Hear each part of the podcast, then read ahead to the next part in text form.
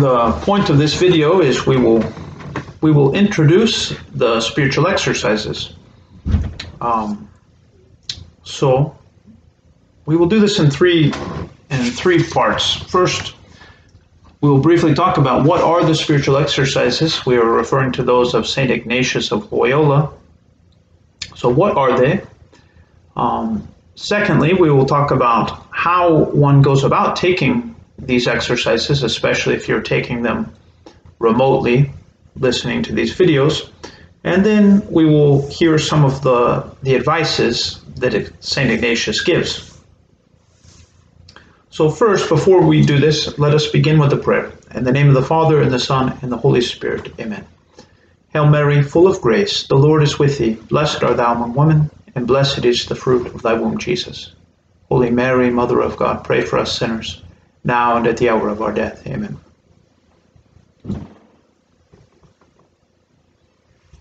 So, first, what are the spiritual exercises?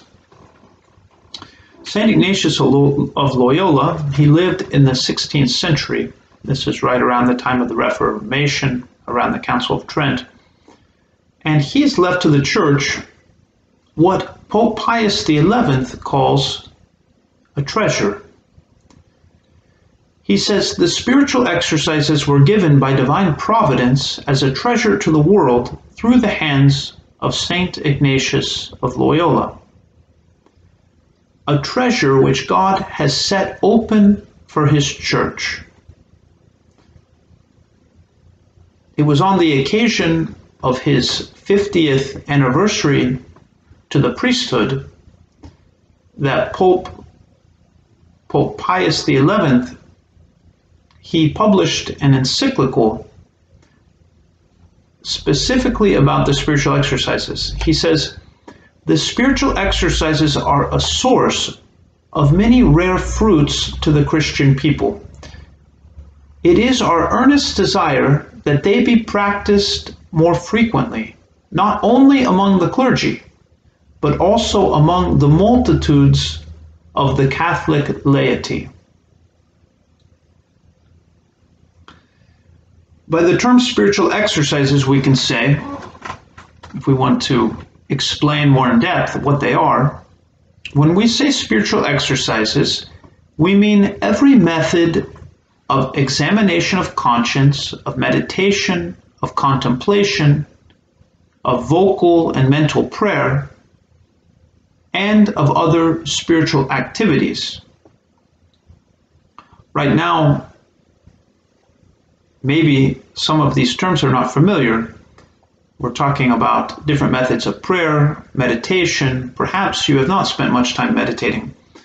So St. Ignatius, he explains it like this. He says, For just as taking a walk, journeying on foot, and running are bodily exercises, so we call spiritual exercises every way of preparing and disposing the soul to rid itself of inordinate attachments and after the removal of seeking and finding the will of God in the disposition of our life for the salvation of our soul. So it is a spiritual exercise. Like an athlete, to dispose the soul so that we may remove those things that hold us back, those things that hold the soul back and then to find the will of God. It is possible to find the will of God for me and my life. And this is what we do in the spiritual exercises.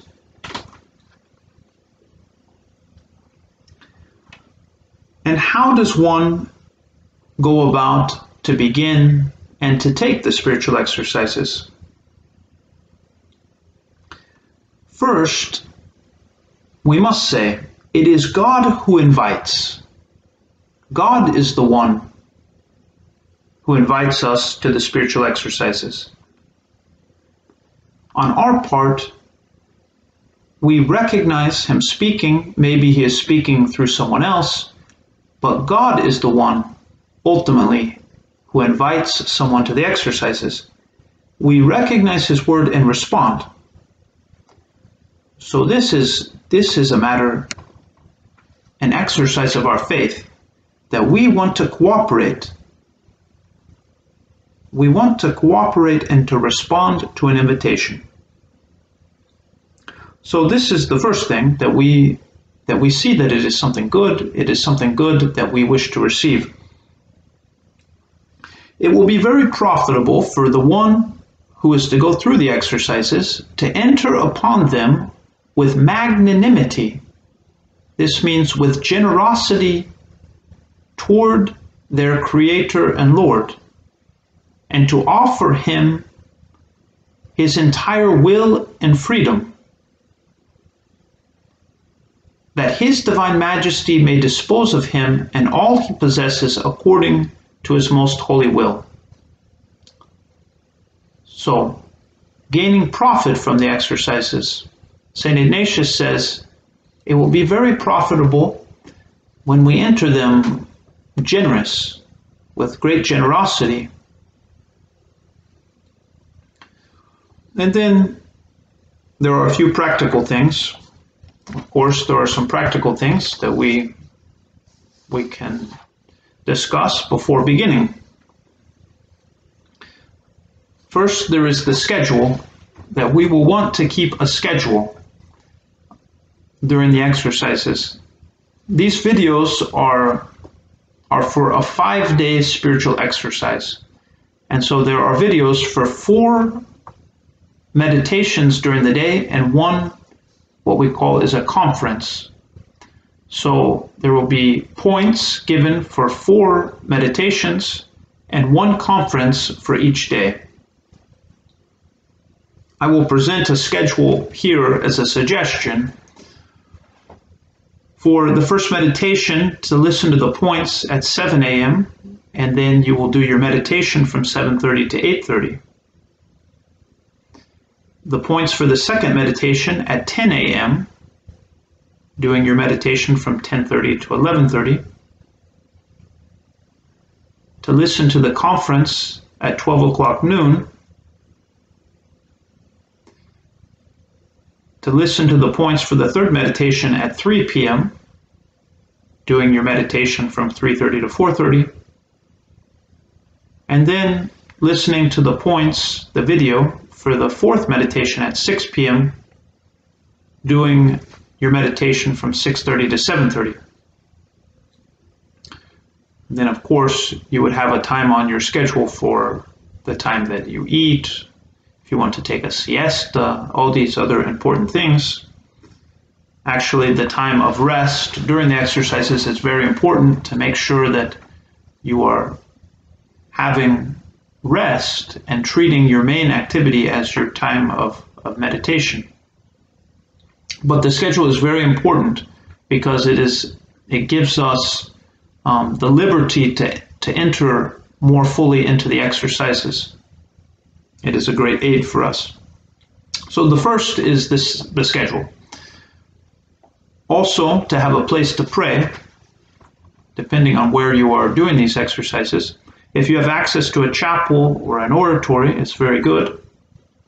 Um, you have access to the Blessed Sacrament to do your exercises there, your meditations, it is also very good, but it is not essential. It is not essential. It is good if you can, but to find a quiet place, a place, maybe your room, or a place that you know you will not be interrupted, that you will be able to relax and enter freely into your prayer. And number three, the reception of the sacraments during your retreat. If you're able to attend Mass, this is good. Um, of course, this will depend on your situation. So it is also good if during the first day or two you're able to have the sacrament of confession but again, it is not actually essential. You should be at peace doing the best you can. The main thing is that you are hearing the points of the meditation and dedicating that time. And it will be good to have something to take notes with. The way it will work is you will hear the videos. Each video is between 20 and 30 minutes. This will introduce the meditation. You can jot down a few things, not trying not to stop the videos too much, pausing them, just let them play, take a few notes, and then also after your meditation, this is probably more important, to be able to to write down some of the insights that you have that you received during your time of prayer. But the most important part actually is the moment that you are meditating. This is the most important part. Um, but it's probably good to have something to take take notes on. Um, and then just to say something briefly about some of the terminology that we will use in in the retreat. It is possible that you don't know all of the terms, but it is not a big deal. I mean, you will you will assimilate them very quickly. Um, not something that you need to, to know anything prior. After the first one or two videos, uh, you'll be very comfortable with um, any new terminology that you might not know. So, so be, be comfortable with all of that.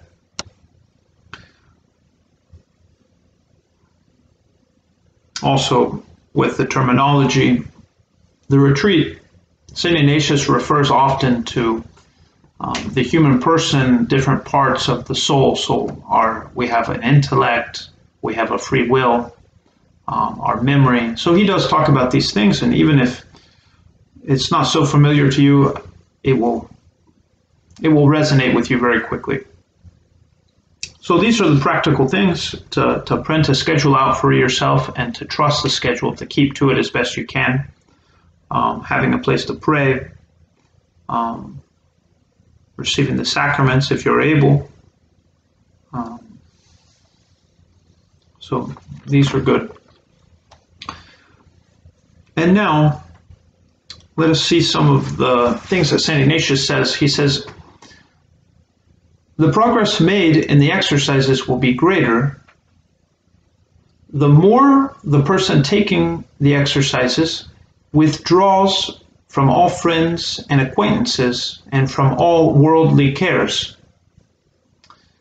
So, for example, he can leave the house in which he dwells and choose another house or a room of another place in order to live there in as great privacy as possible without any fear that his acquaintances will cause any difficulty. So, as you are able, this is the principle that the more removed we are, the better. Now, depending on our situation, we do what we can. God is the one who invites you, so He will be the one that that gives you fruit. The fruit of the retreat is not by having the perfect retreat house, but if you are able, all the better. And he says there are many advantages resulting from this type of separation. He mentions three of the most important advantages of retreating from our, our daily occupations. Number one, if in order to serve and praise God our Lord, one withdraws themselves from their friends and acquaintances and from their occupations, such a person gains merit before God. It is very meritorious. It is a sacrifice we do because we want to serve serve God. We want to do something for God. Number 2, in this seclusion, the mind is not engaged in many things. It is able to give itself its whole attention to one single interest, that is, to the service of its Creator and to its own spiritual progress. So it is more free to use all of its abilities to seek diligently what it so much desires. So this is the second benefit of our seclusion, that the mind is more free to focus on the most important things. And three, the more the soul is in solitude and seclusion, the more fit it becomes to approach and unite itself with God. And the more closely that we unite ourselves with God, the more we dispose ourselves to receive grace and gifts from the infinite goodness of God. So, this is the third benefit that we are more prepared to unite ourselves to spend time with God, and by doing this, to receive the graces that He wishes to give. So, this is the introduction. It is, it is uh, very good that you are, are preparing to take these exercises. It is something that is um, it is a very magnanimous thing to do. Um, also, keep in mind that there are many, many other people that are taking the exercises. There are many people praying for the fruits of the exercises.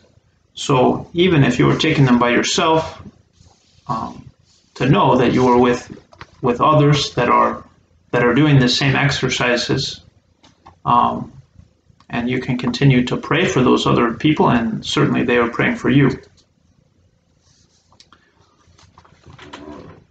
In the name of the Father, and the Son, and the Holy Spirit, Amen.